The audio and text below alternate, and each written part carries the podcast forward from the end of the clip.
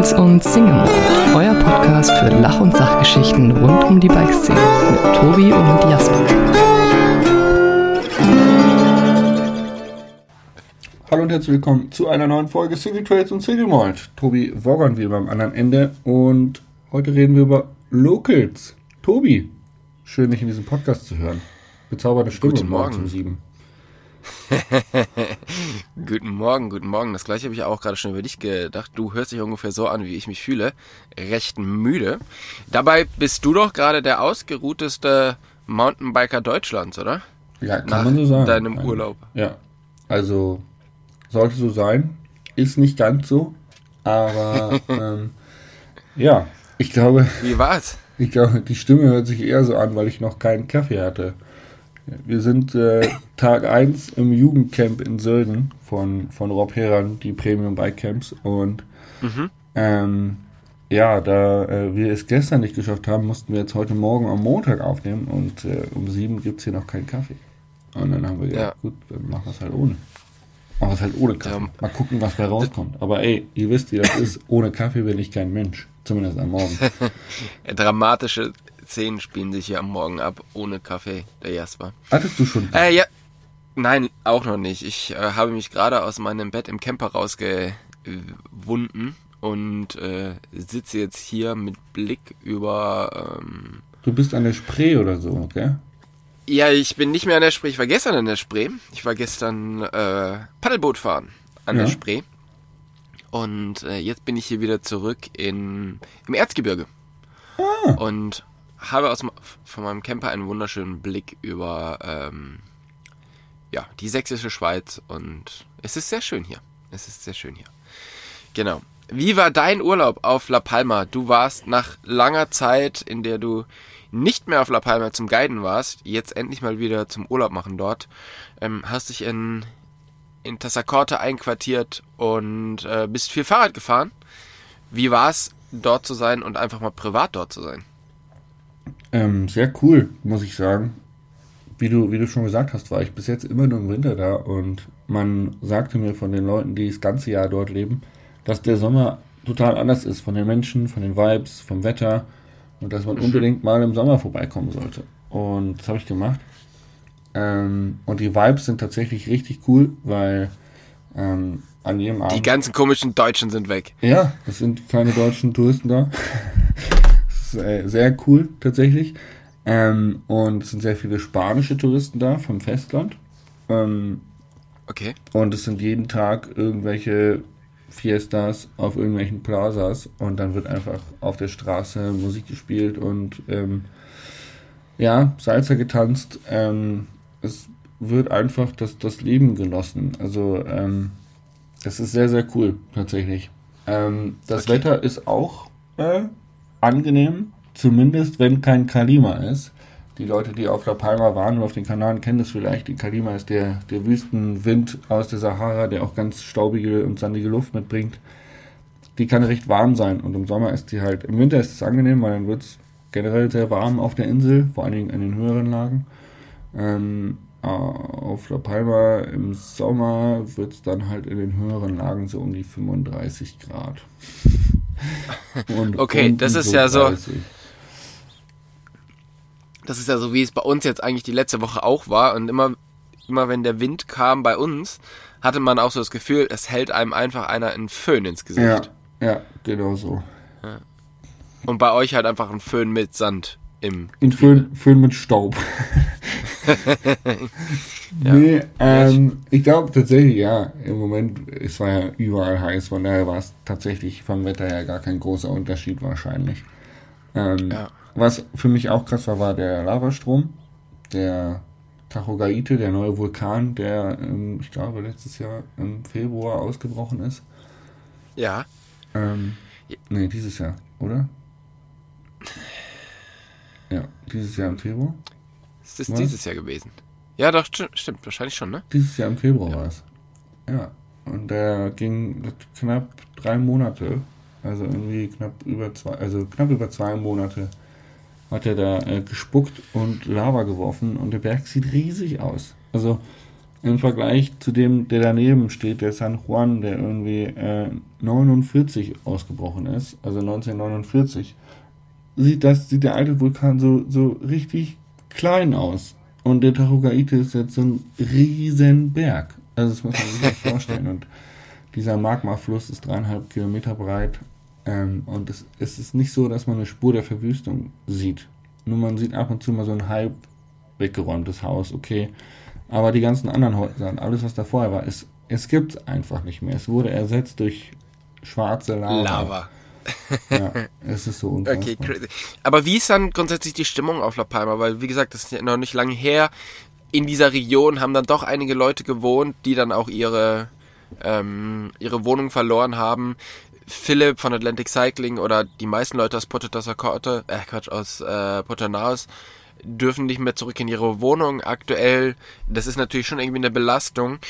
Aber wie ist die Stimmung? So merkt man das oder sind es so klassisch Spanier? Naja, aber dafür haben wir irgendwie. Wir haben Wein. ähm, beides. also sie trinken Wein. Nee, die, generell die Stimmung ist tatsächlich sehr genervt. Also immer wenn Philipp äh, Locals getroffen hat oder auch andere Geschäftsmenschen, irgendwie Restaurantbesitzer oder Immobilienmenschen, die da unten Apartments haben oder irgendwas, ähm, hat man immer gemerkt, dass alle sind genervt. Und sie sind nicht genervt davon, dass der Vulkan da ist und ihnen das weggenommen hat, sondern sie sind genervt von der Politik, wie damit umgegangen wird und wie kommuniziert wird. Und ähm, da läuft wohl derzeit einiges schief, also in eine sehr intransparente äh, Richtung, warum viele Leute, viele Unternehmer einfach ähm, ja sehr, sehr, ähm, wie sagt man, äh, dünne Nerven haben. Ja, okay. Ja. Ja, also, spannend. Ich glaube, es ist äh, viel Verzweiflung vorhanden, ja. Das ja. trifft, glaube ja, ich, das ganz hab, gut. Das habe ich mir schon irgendwie, ähm, irgendwie so ein bisschen vorgestellt dass es halt schon einfach eine krasse Situation ist. Und dass man natürlich auch, ich glaube, das Problem in, in äh, Porto Naos ist halt einfach, du siehst ja die Gefahren nicht, ne? Mhm. Also du könntest ja, wenn jetzt der, der Lavastrom auf dein Haus zufließt, dann merkst du, alles klar, hier wird es gleich ziemlich warm. Aber das Problem in, in Porto Naos ist halt einfach, sind ja scheinbar diese Gase, die dort äh, sich sammeln, beziehungsweise durch den Ort äh, geweht werden und deshalb sehr gefährlich sind. Und das ist ja eine Gefahr, die man nicht sieht. Und äh, davor haben die Leute ja meistens weniger Angst und dann auch weniger Verständnis dafür, dass man dagegen was machen muss. Hm, richtig, korrekt. Also bin ich bei dir bei den allgemeinen Themen. Jetzt ist es aber so, dass sich äh, viele Leute Gasgeräte gekauft haben, ähm, um eben äh, selber zu messen, weil man darf ja kurz rein. Ähm, und ja. äh, also erst aus Sicherheitsgründen, damit sie eben nicht ähm, draufgehen, wenn sie dort sind. Und zweitens haben sie dann aber auch festgestellt, dass nirgendwo Gase sind oder an wenigen Stellen. Ähm, die Vermutung oder die, die ja auch die wissenschaftliche Vermutung ist tatsächlich, dass das Gas nicht einfach so irgendwie darüber weht, wie, wie du es gerade gesagt hast, oder so da durch irgendwo rauskommt aus dem Stand, ja. sondern aus den Wasserleitungen. Weil die Wasserleitungen wurden ja durch den Vulkansfluss gekappt und sind quasi leer mit, also die Wasserleitungen von der Häuser führen gerade kein Wasser und da drückt das Gas raus. Ähm, okay. Und das Gas, es geht um Kohlenstoffdioxid ähm, und in keiner Menge Kohlenstoffmonoxid und ähm, das verdrängt im Prinzip den, den Sauerstoff und dann ähm, würde man irgendwie ersticken. Ja. Also man würde einfach einschlafen, ohne dass man es checkt. So. Und ähm, ja, die Problematik ist die, dass man eigentlich das Problem lösen könnte durch zum Beispiel die Wasserleitungen jetzt mal wieder mit Wasser befüllen, weil das funktioniert jetzt wieder. Die Wasserleitung steht, man kann da Wasser drauf machen. Aber dann ähm, ja, haben Leute Angst, dass die Rohrbrüche äh, wie Santa mehr auftreten, weil teilweise alte Leitungen verbaut sind, die so lange jetzt kein Wasser mehr hatten, dass die äh, gerostet ja. sein können oder zusammenbrechen. Und ähm, ja. da gibt es so ein Problem nach dem anderen, was irgendwie als Ausrede genutzt wird, wobei es eigentlich für alles Lösungen geben würde, wenn man wollte. Und im Moment scheitert so ein bisschen am Wollen, glaube ich. Und ähm, wir haben ja das Thema Locals. Und ein Local hat mir erzählt, dass er glaubt, dass ähm, Puerto-Naus so lange zugelassen wird, ähm, damit eben der, der Notstand weiter herrscht, weil dann für die Politik auf der Insel es einfacher ist, irgendwelche Bauvorhaben durchzudrücken und ähm, Hilfsgelder von Spanien zu kassieren. Das ist so seine Theorie, dass es solange Puerto okay. Oder dass es einen Ort gibt, der eben noch unbewohnbar ist, ähm, gibt es diese Notstandsregelung oder ja, naja. operativer Emergencia. Ja. Ich meine, man kann jetzt La Palma auch nicht unbedingt vorwerfen, dass sie ähm, auch in den letzten, ich sage jetzt mal 20 Jahren so extrem aktiv waren und immer am Zahn der Zeit. Nee. Von daher kann ich mir schon vorstellen, dass da alles ein bisschen länger dauert und äh, ich wünsche den Leuten da auf alle Fälle alles Gute und ähm, hoffe, dass auch Philipp bald wieder zurück in seine Wohnung und in seinen Job kann. Ja, ähm, und wenn ihr Zuhörer da draußen jetzt Bock habt, nachdem Tobi und ich in den letzten äh, 150 Folgen irgendwie immer mal wieder von La Palma gesprochen haben, dann schaut bei Philipp auf der Internetseite vorbei, Atlantic Cycling. Der macht dieses Jahr Tourenprogramm. Allerdings aus einem wunderschönen Örtchen, in dem ich jetzt auch quartiert war, Tassacorte. Ähm, und äh, ja, schaut euch die Insel persönlich an. Ist ein Besuch ja. wert. Auf alle Fälle. Sehr, sehr schöne Insel. Ja. Wir hatten in der Zwischenzeit, als du dich, äh, als du deinen weißen Körper in die Sonne gelegt hast, hatten wir das Bike-Event des Jahres bei uns auf den Home Trails. Und zwar das Bolzenfest. Das Bolzenfest ist eigentlich ein Rennen oder einen, ein Alley Cat nennen sie es, also so, so Schnitzeljagdenmäßig. Das gab es jetzt schon zweimal in Augsburg. Das sind Leute, die kommen eigentlich zum Teil aus Lichtenfeld, haben aber in Augsburg studiert, ähm, sind jetzt wieder zurück und das heißt, das Rennen ist, äh, hat bei uns stattgefunden und das war ein sehr, sehr, sehr witziges, äh, eine sehr witzige Veranstaltung. Und tatsächlich Start dieser ganzen Geschichte war einfach einmal bei mir über, über die Straße drüber quasi. Das heißt, ich hatte es nicht so richtig weit bis dahin. Und es waren, glaube ich, knapp, ich weiß nicht, ob es 100 Starter waren. Ähm, irgendwas zwischen 80 und 100 Starter waren vor Ort. Und ähm, es ging zum Teil über über die Home Trails, die ich natürlich soweit ganz gut kenne, die waren dann gezeigt. Es gab aber auch immer so Sonderprüfungen wie Weitsprung. Dann hatten die mehrere Fahrräder, also zwei Fahrräder übereinander geschweißt und man musste mit denen so einen kleinen Parcours abfahren. Das gesehen, ja. Das sah witzig aus. Das war sehr, sehr witzig, genau. Dann gab es einen Lake Jump und ähm, dann gab es eine Challenge, wo man Steine sammeln musste und dann mit der Zwille ähm, Bierdosen wegschießen. Und ähm, alles zusammen hat dann irgendwie eine Punktzahl ergeben. Und die mit den meisten Punkten, die haben dann das Rennen gewonnen oder diese, diese Veranstaltung gewonnen. Jetzt war es aber so, da wir uns in Oberfranken befinden und es dort ja relativ viele Brauereien gibt. Und ähm, naja, man konnte sich diese Punkte auch anders zusammensammeln und zwar durch Kronkorken. Man musste also während der Tour möglichst viel Bier im Team trinken, Aha, um mhm. dann diese Kronkorken abzugeben und dann halt Bonuspunkte zu bekommen. Und ich glaube, ein Kronkorken hat irgendwie 10 Bonuspunkte gebracht. Und naja, also es gab schon sehr aktive Teams, die sich dann eher gedacht haben, dass sie über Bonuspunkte weiter nach vorne kommen. Und tatsächlich war es auch so. Ähm, ich glaube, dass das äh, Gewinnerteam hat so zu dritt so um die 50 ähm, halbe Bier getrunken. Oh. Mhm. 10 Punkte. Das sind 500 also, Bonuspunkte. 500 Bonuspunkte, genau. Die haben sich einiges zusammengesammelt. Und äh, das musste natürlich während der, der Tour passieren. Das heißt, als man dann wieder aufs äh, Eventgelände gerollt ist, da musste man dann alle Sachen abgeben. Das heißt, alles, was danach noch konsumiert wurde, fiel nicht mehr in die Wertung mit rein. Und äh, ja, Respekt. Also sagen wir so, mit so viel Bier, ja, trinken können sie auf alle Fälle und damit auch verdient gewonnen. Aber es war super witzig. Also ähm, ich hatte auch echt ein lustiges Team und ähm, es hat insgesamt extrem viel Spaß gemacht. Aber was man halt gemerkt hat, auf seinen eigenen Home Trails Rennen zu fahren, ist halt gar nicht so richtig leicht. Ja, Vor allen Dingen, wenn ja, du nicht ja. weißt, wie die Strecke ist. Ähm, du warst ja schon ein paar Mal bei mir und weißt ja so ein bisschen, wie das da ausschaut. Also es gibt halt ganz, ganz viele unterschiedliche Wege und wenn die dann auf einmal anders abgeflattert sind, dann stehst du halt als Local, der ja natürlich weiß, wo es hergeht, äh, direkt irgendwo im Flatterband. Ja, und, da muss ja echt, äh, das ist, glaube ich, das ist die Krux der Geschichte, nicht in seine, in seine Verhaltensmuster zurückzufallen, seine gewohnten. Genau.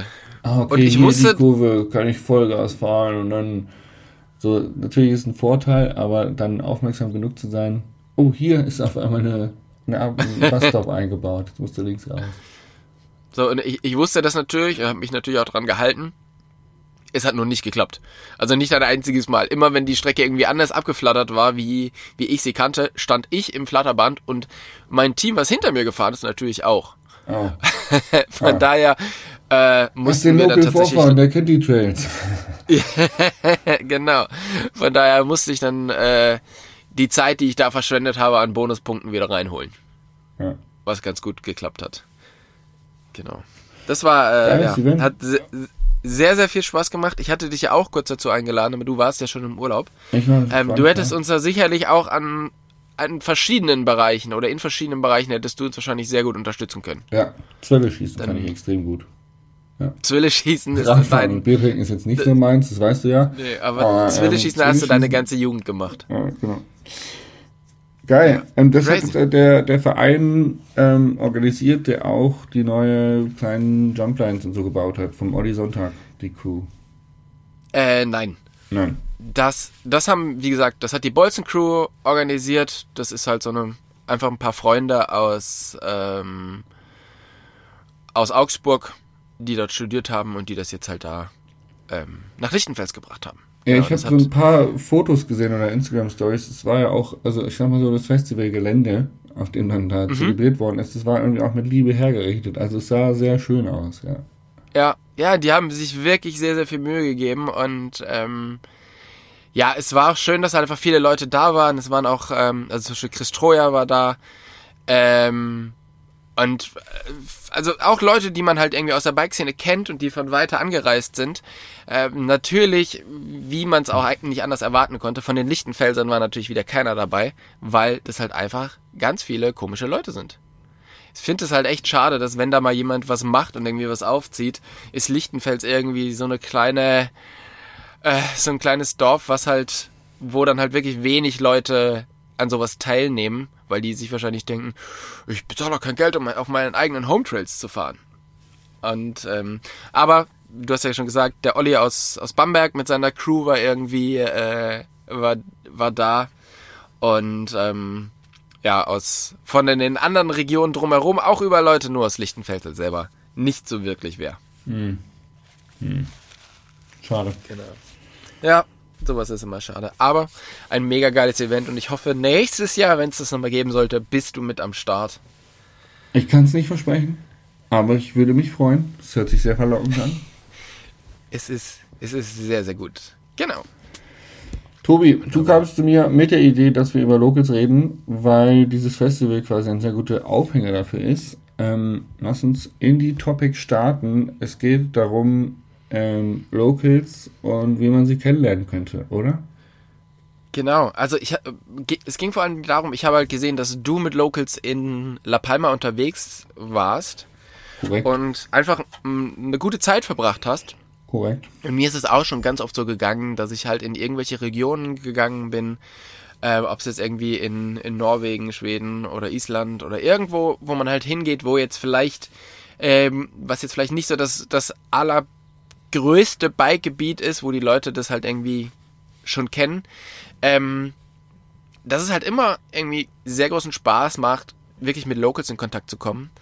Und ähm, man dann halt auch einfach vielleicht neue Trails fährt, die man noch nicht so kennt, man aber auch verschiedene Tipps bekommt.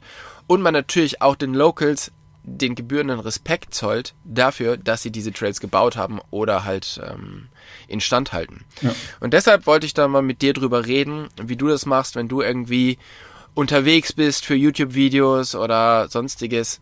Versuchst du dir alles alleine durch irgendwelche Apps raus oder versuchst du wirklich mit Locals in Kontakt zu kommen? Hm, Beides, tatsächlich. Ähm, ja, wie ziehen wir das Ganze auf? Also kleiner Spoiler nochmal zu den La Palma Locals. die stecken nicht ganz viel Energie in die Trailpflege. okay, ja, gut. Das, Aber ähm, die, die fahren vor allem gerne.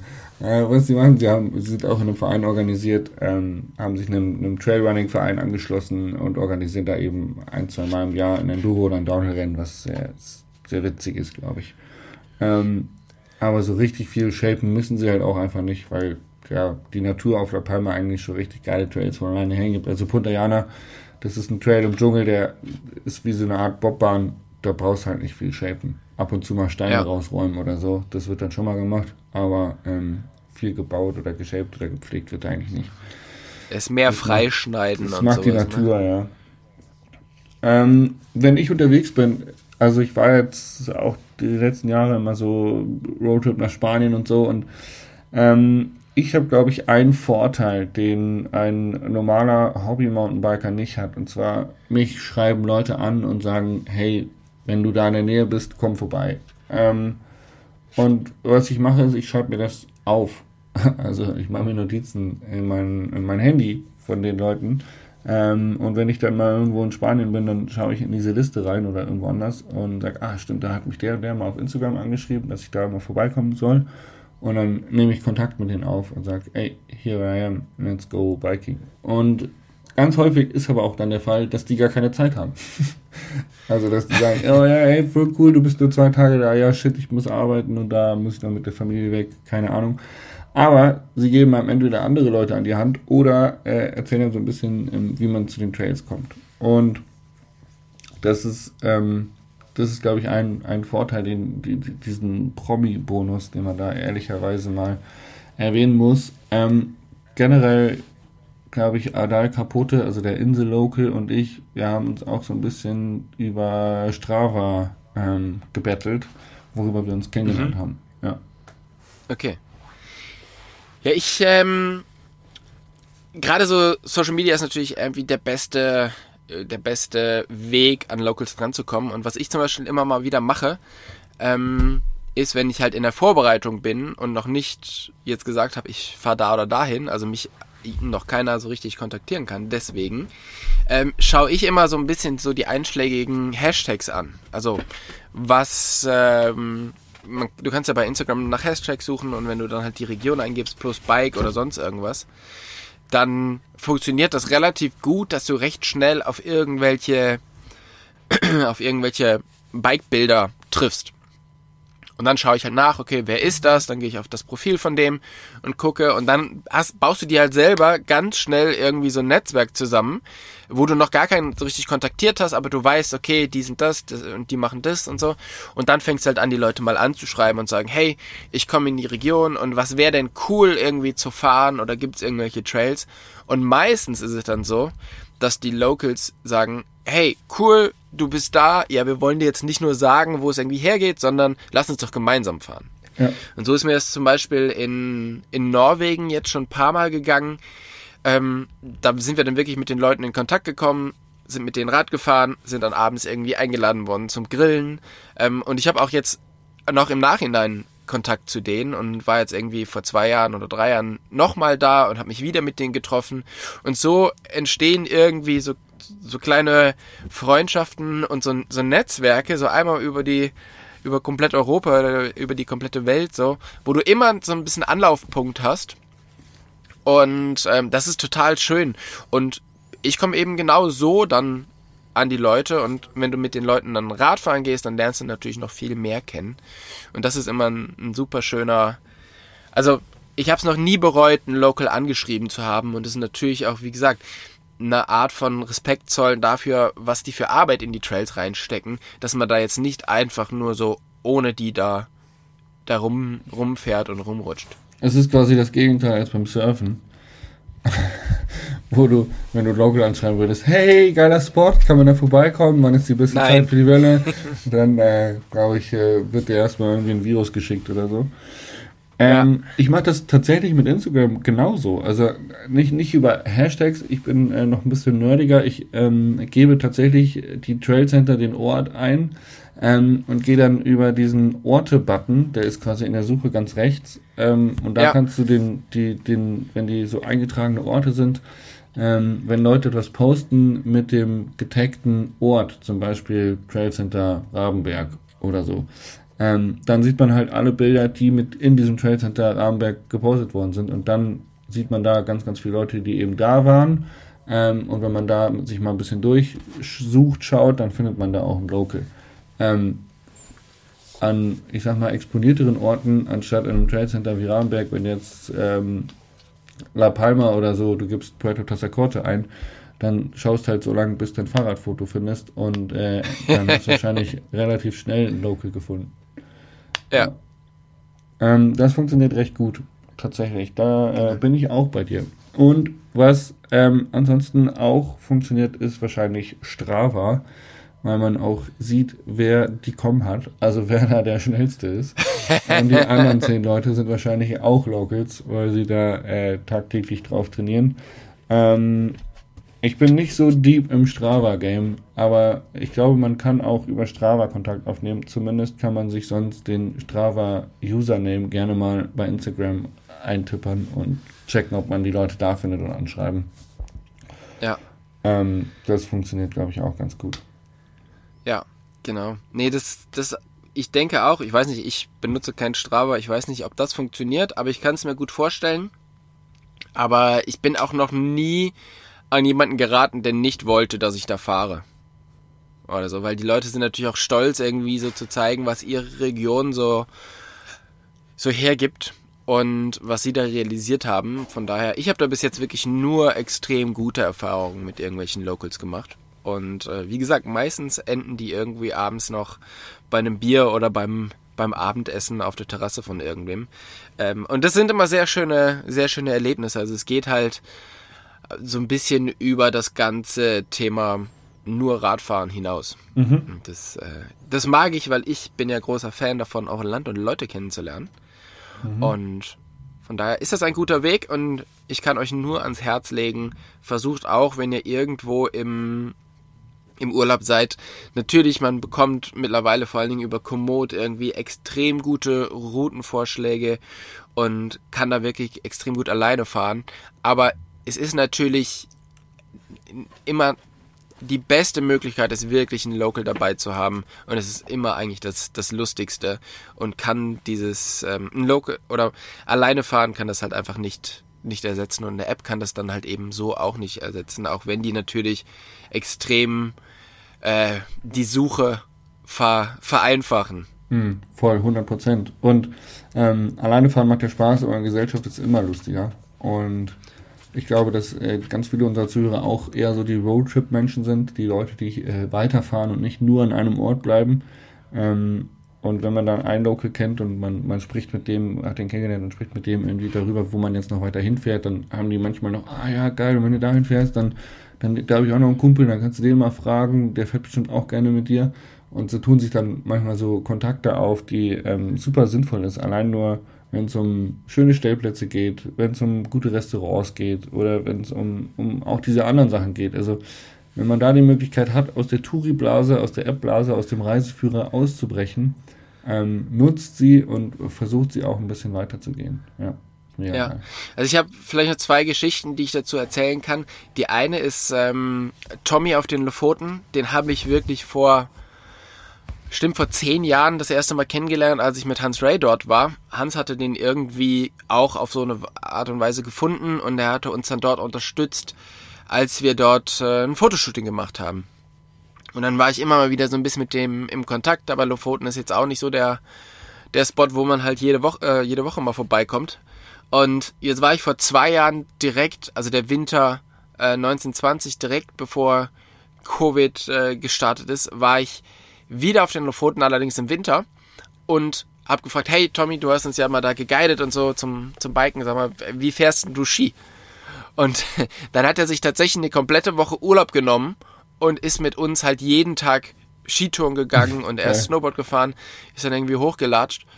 Und ähm, ja, da, also wir hatten halt einfach eine mega, mega geile Woche auf super local hängen und mit dem, mit dem besten Schnee. Er wusste genau, wo man wann fahren muss. Und ähm, das war schon sehr, sehr cool. Und die andere, das andere Erlebnis, was wir hatten, war in, war in Schweden, in Ore, in der Nähe vom Bikepark. Und zwar haben wir da beim, da bin ich Enduro Europa Cup gefahren damals.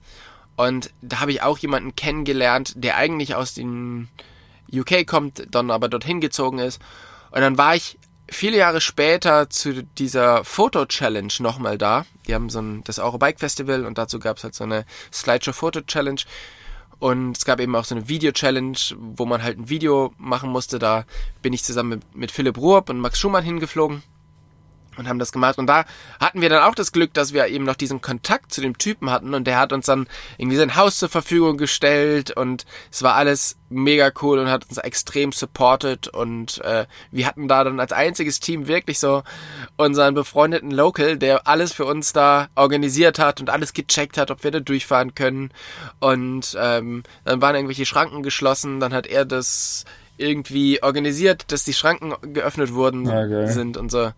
Also das, äh, das waren so meine beiden äh, eindrücklichsten Erlebnisse da und da sind wirklich so Freundschaften entstanden und das macht unglaublich viel Spaß, wenn du auch dann halt so die Leute natürlich dann auf Instagram hast und siehst, was die halt machen und ähm, ja, einfach lange, langfristig mit denen in Kontakt bist. Ja, so cool. Und wenn man die klassische ähm, analoge Variante wählt, dann sucht euch einen Mountainbike-Shop raus. Man kann ja über Google-Suche jetzt nicht den nächsten Dorfladen nehmen, sondern schon auch Bilder checken, ob die auch wirklich, ob das ein Mountainbike-affiner Laden ist. Ähm, und dann da mal vorbeischauen und auch mit dem Mechaniker sprechen oder auch mit dem, mit dem Verkäufer sprechen. Ähm, wahrscheinlich hast du beim Mechaniker irgendwie bessere Chancen, an einen Mountainbiker zu geraten, als irgendwie beim Verkäufer. Ähm, ja. Aber ähm, die sind manchmal auch recht dankbar, wenn sie neue Leute haben, mit denen sie ihre Hometrails fahren können. Also ich war mal mit ja. Andrea Ciliani eben bei ihm da unterwegs und da ist auch der, der ganze Fahrradladen dann äh, in der Mittagspause mitgekommen. Das war auch echt cool. Ja, ja, ja das, das macht schon immer großen Spaß. Äh, mich würde mal interessieren, habt ihr noch andere Ideen, wie man an Locals drankommt?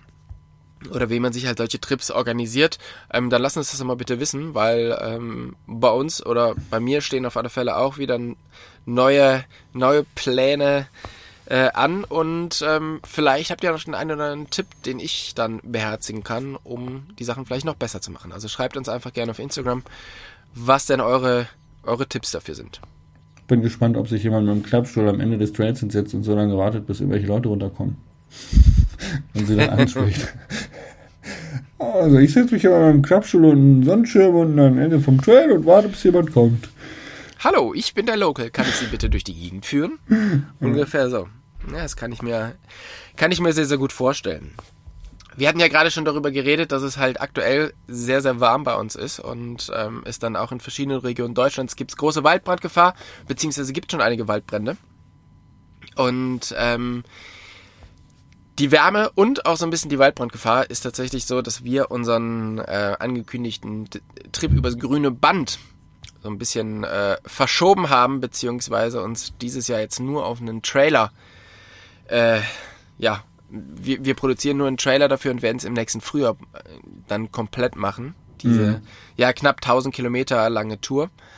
Aber ich war jetzt mit Michael letzte Woche auf dem, auf dem grünen Band unterwegs und wenn man sich überlegt, dass ja viel davon auch irgendwie durch äh, freie Fläche geht oder auf diesen Betonplatten, auf diesen ehemaligen äh, Truppen, ähm, Fahrplatten da stattfindet.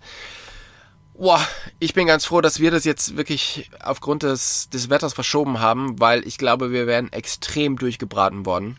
Und gerade jetzt auch hier, wo ich jetzt bin, in, in, äh, in Dresden, beziehungsweise in der, in der Dresdner Heide, da, da ist zum Beispiel komplettes Betretungsverbot vom, vom Wald aktuell. Weil es einfach, es ist so es ist so unglaublich trocken und es ist halt auch so gefährlich. Und ich beobachte aber immer noch Leute, die einfach irgendwelche Zigaretten aus dem Auto schnipsen, was einfach komplett unverantwortungsvoll ist. Ja. Und ähm, deshalb möchte ich hier auch nochmal, ja. deshalb möchte ich hier auch nochmal äh, da appellieren, hey, passt bitte wirklich, wirklich auf. Bei uns zu Hause sind jetzt schon irgendwie zwei Autobahnauffahrten abgebrannt weil äh, Leute Zigaretten rausgeworfen haben und ähm, ja, man sollte da halt wirklich, wenn man jetzt gerade auch mit, mit, dem Rad noch im Wald unterwegs ist, wirklich aufpassen, dass, dass da nichts passiert, weil es ist einfach so unglaublich trocken und es wäre einfach schade. Äh, man merkt halt überall in, hier in der sächsischen Schweiz, da, da brennen, brennen halt so diese, diese Region um diese Felsen ab. Ähm, dann in Berlin gibt's gerade ein großes Feuer.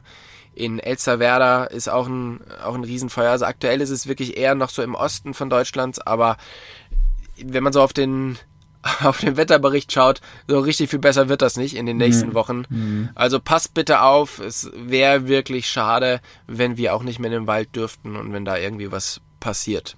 Ja. Auf La Palma ist auch so, dass da gerade hohe Waldbrandgefahr ist und da haben sie jetzt eine neue Kampagne gestartet und die, die beinhaltet quasi einfach nur den Slogan Don't be the cause, also sei nicht der Grund. Ähm, ja. Und das, äh, das bringt eigentlich auf den Punkt. Ich glaube, viele Leute denken gar nicht drüber nach. Ähm, also gehe ich von aus, dass wenn sie eine Zigarette wechseln, dass sie gar nicht drüber nachdenken, was daraus entstehen kann. Ähm, und das ist so ein bisschen Aufklärungsarbeit, da glaube ich einfach zu checken, so, ah, okay, äh, das sind die kleinen Dinge, die es gefährlich machen.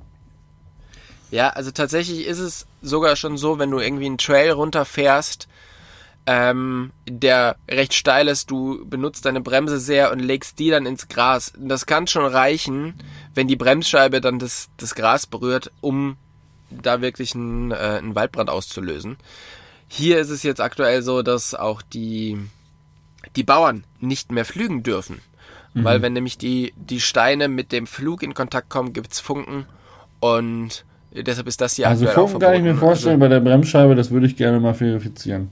Da lass uns ein YouTube-Video also, drüber machen. Das kommt bestimmt da, gut da an. Sollte, Myth, Mythbusters. Da sollte man auf alle Fälle mal ein YouTube-Video drüber machen, aber ähm, ja, aufpassen und dass dann nichts, äh, dass da nichts passiert. Ja. Genau. Wichtiger Punkt. Was steht bei dir in den nächsten zwei Wochen an? Du hast gesagt, du bist jetzt beim Jugendcamp. Jugendcamp. Ähm, wir haben jetzt die Woche 63 Jugendliche, die wir hier über die Trades und Sölden ähm, ja, schleusen werden, ihnen die eine oder anderen Fahrtechnik beibringen und sie vor allen Dingen äh, versuchen im Zaum zu halten. Und danach äh, bin ich im Sauerland das Wochenende bei Liquid Life. Das ist äh, ein Händler und die haben ein paar coole Dudes eingeladen und haben so Ferienhäuser, so Bike Lodges, wo wir äh, drei mhm. Tage zusammen alle Radfahren gehen und ein bisschen Content okay. createn. Nice. Ja. Im Sauerland. Wo im Sauerland ist das denn? Ähm, ich glaube, dass die Lodges tatsächlich in Winterberg sind. Okay. Ähm, ich hoffe mal, dass wir nicht nur Winterberg fahren, sondern vielleicht auch den Green Hill Bikepark mal auschecken. Mhm. Ähm, oder auch nach Willingen rüberfahren. Weil drei Tage Winterberg, ja, kann man machen. Muss man, kann man nicht. Kann man machen, aber ja. ähm, Vor allen Dingen so in der Sommerzeit, sehr gut. Also es hat sehr viel, glaube ich, mit, mit Stehen im, in der Liftschlange zu tun, oder? Ich, ähm, ich weiß nicht? nicht so genau. Ich äh, war relativ lange nicht mehr im Sommer da. Ja. Äh, mein Besuch in Winterberg fiel immer nur so auf einmal im Jahr zum Bike-Festival und dann aber auch nie wieder. Ähm, weil es einfach zu weit weg ist von uns. Aber ja. Ja. Ja, das ist der Plan. Und äh, danach ist äh, recht anstrengende Woche mit ähm, Saalbach und Weltmeisterschaft und dann Dresden und Klinovic.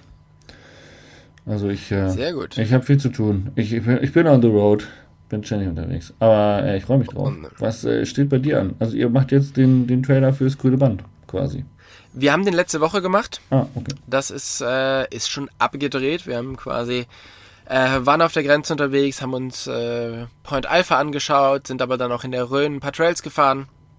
Also overall haben wir halt so ein, so ein paar Sachen ausprobiert, die wir geplant hatten fürs grüne Band, aber man muss sagen, wenn das alles so klappt und ich gehe davon aus, wird das eine richtig, richtig geile Mountainbike-Tour ähm, einfach 1000 Kilometer einmal durch Deutschland. Und natürlich nicht nur Trails, aber sehr, sehr viele Trails und sehr lustige Trails. Und ähm, alleine diese, die Geschichte mit der äh, Deutschlandteilung, die, auf die man immer wieder stößt und die Landschaften, durch die man halt durchfährt, weil das natürlich über 30 Jahre einfach, da war ja nichts über 30 Jahre. Ja.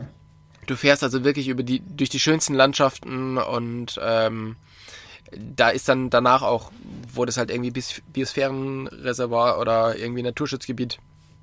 Da ist auch jetzt nicht, nicht viel.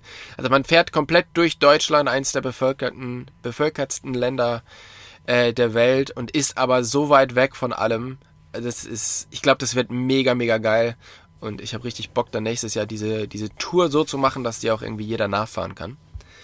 Genau, das haben wir gemacht. Ich ähm, starte jetzt gleich von hier aus nach Hause, bin dann einen Tag zu Hause und dann geht's für mich ins Hohe Fenn nach Belgien.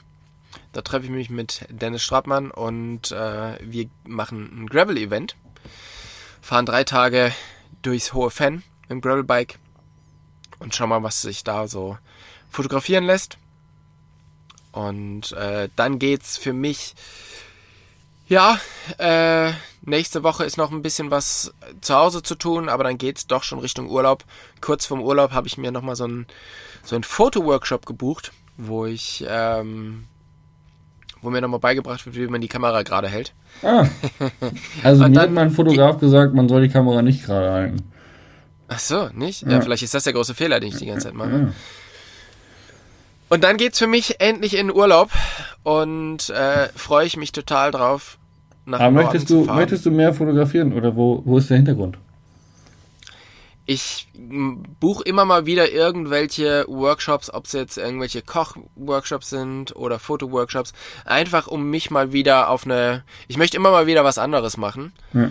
Und tatsächlich möchte ich mehr fotografieren, aber nicht im, nicht unbedingt Bike, sondern ich möchte, ja, wie ich ja schon oft gesagt habe, das Thema Food und das Thema äh, Cooking noch ein bisschen mehr machen.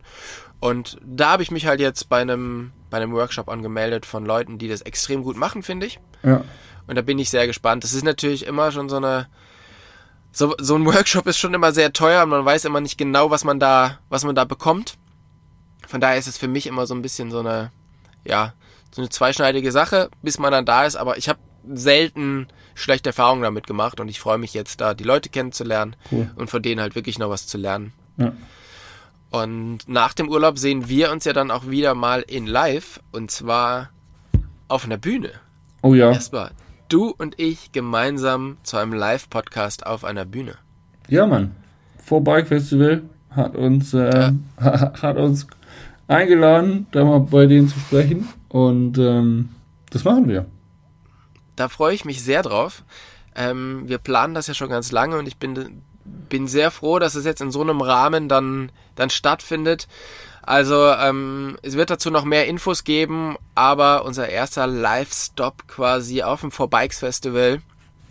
Und äh, checkt das mal aus, geht mal auf deren, deren Website, bucht euch Tickets. Ich glaube, das ist grundsätzlich eine ganz coole ganz coole Nummer, wie man sein Wochenende verbringen kann. Die haben extrem viele Events, die haben ähm, Rennen, alles mögliche an Veranstaltungen und Jasper und ich sind auch da.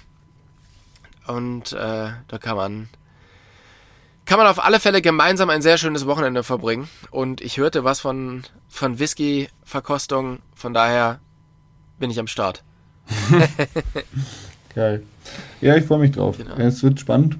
Ähm, vor allem live. Wird spannend das wird auf alle Fälle gut. Erstmal in diesem Sinne, ähm, ich wünsche dir ein, eine schöne Woche mit deinen ganzen Jugendlichen. Pass auf die auf. Und äh, wir hören uns in zwei Wochen hier auf. wieder. Wolken verziehen sich, die Sonne kommt raus. Sölden hat äh, 20, knapp 20 Grad gemeldet die ganze Woche. Also soll Das klingt gut. Ja. Das klingt gut. Dann geht ihr jetzt einen Kaffee organisieren. Das gleiche mache ich jetzt auch. Oh, ja. Und ähm, dann hören wir uns hier in zwei Wochen wieder. Nächste Woche gibt es eine Folge mit Jasper Jauch und einem äh, speziellen Partner, der schon feststeht. Ja, ähm, der Trail Shaper aus, aus den Wechseltrails. Der Sehr ist gut. Start. Das wird spannend. Bin ich ähm, gespannt und ähm, vielen, vielen Dank für deine Zeit. Ey, vielen Dank für Speis und Trank. Alles Gute, auch privat. Tschüss. Tschüss.